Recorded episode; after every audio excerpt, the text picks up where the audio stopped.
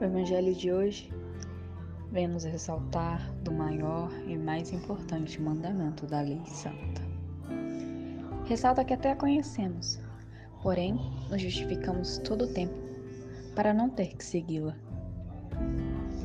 Na primeira leitura, vemos um homem, sábio, cristão e um quase mártir em tese.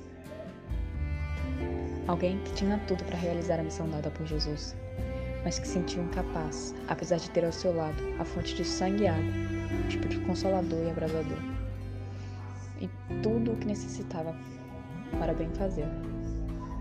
Temos de ser em parte como Jonas, sensíveis à dor alheia, despojados do que não nos pertence, e também cuidadosos com o próximo.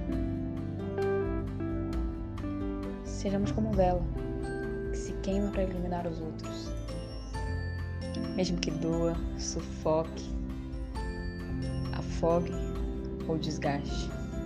Nosso Senhor não nos dá missões para que soframos, e sim para entender que muito vale o que muito custa. E que se verdadeiramente entregue, dor alguma pode interferir ou ter grande importância.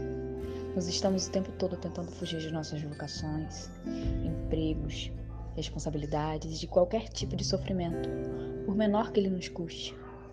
Colocamos nosso conforto acima de qualquer coisa e deixamos de querer seguir a vontade plena do Pai para seguir nossos próprios interesses e tudo o que nos convém, ou nem mesmo exige nada. Ainda hoje repetimos a mesma covardia. Ao invés de honrarmos o fato de sermos escolhidos por bondade por alguém tão doce e sutil, desprezamos isto.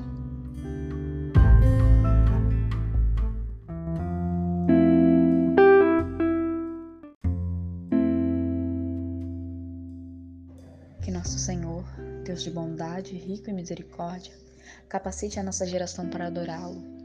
Que busquemos santamente obedecer às vontades dele, acima de qualquer coisa. Que de forma alguma o que achamos, pensamos ou sentimos possa mudar a nossa disposição e constância em nossas missões. Que nossos missionários aprendam como Jonas a doar mesmo a vida àquele que nos dá tanto, mesmo que não mereçamos. Dá-nos prudência para que sejamos agradáveis, fervorosos em espíritos e alegres em servir-te.